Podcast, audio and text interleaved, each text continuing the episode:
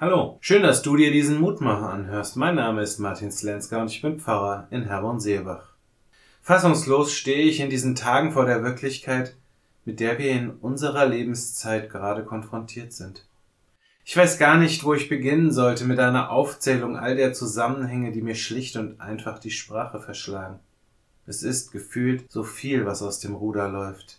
Natürlich die offensichtlichen Dinge, die gerade in aller Munde sind, die kriegerischen Auseinandersetzungen in der Ukraine, die querdenkerischen Meinungsäußerungen hier bei uns, eine erneute Debatte über Lockerungen bei steigenden Inzidenzen aber auch vieles andere, was mir in meinem Alltag begegnet. Eine Mutter, die nach einer Hirnblutung im Koma liegt und nicht mehr aufwachen wird.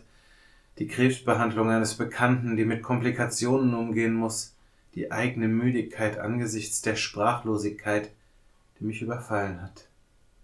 Es ist doch höchste Zeit, sich unter einem Stein zu verkriechen und abzuwarten, bis alles vorbei ist. Immer wieder kommen wir Menschen an diesen Punkt, an diesen Punkt, an dem alles, was um einen herum passiert, als zu viel erscheint und die Hoffnungslosigkeit und die Müdigkeit sich immer mehr Raum nimmt.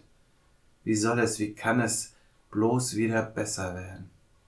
Ich habe mein Wort in deinen Mund gelegt und habe dich unter dem Schatten meiner Hände geborgen. Jesaja 51, Vers 16.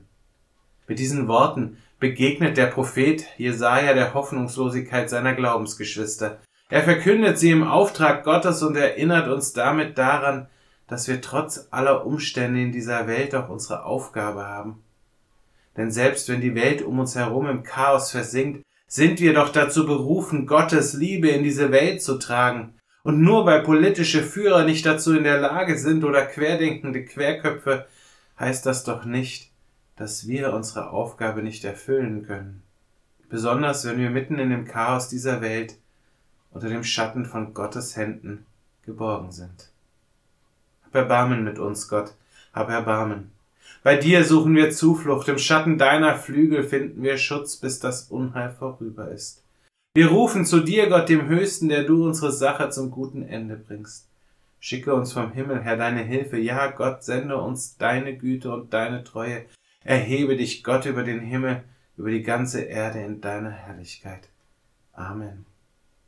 Auch morgen gibt es an dieser Stelle wieder einen neuen Mutmacher. Für heute wünsche ich dir nun einen guten und gesegneten Tag. Bleib gesund, aber vor allem bleib behütet.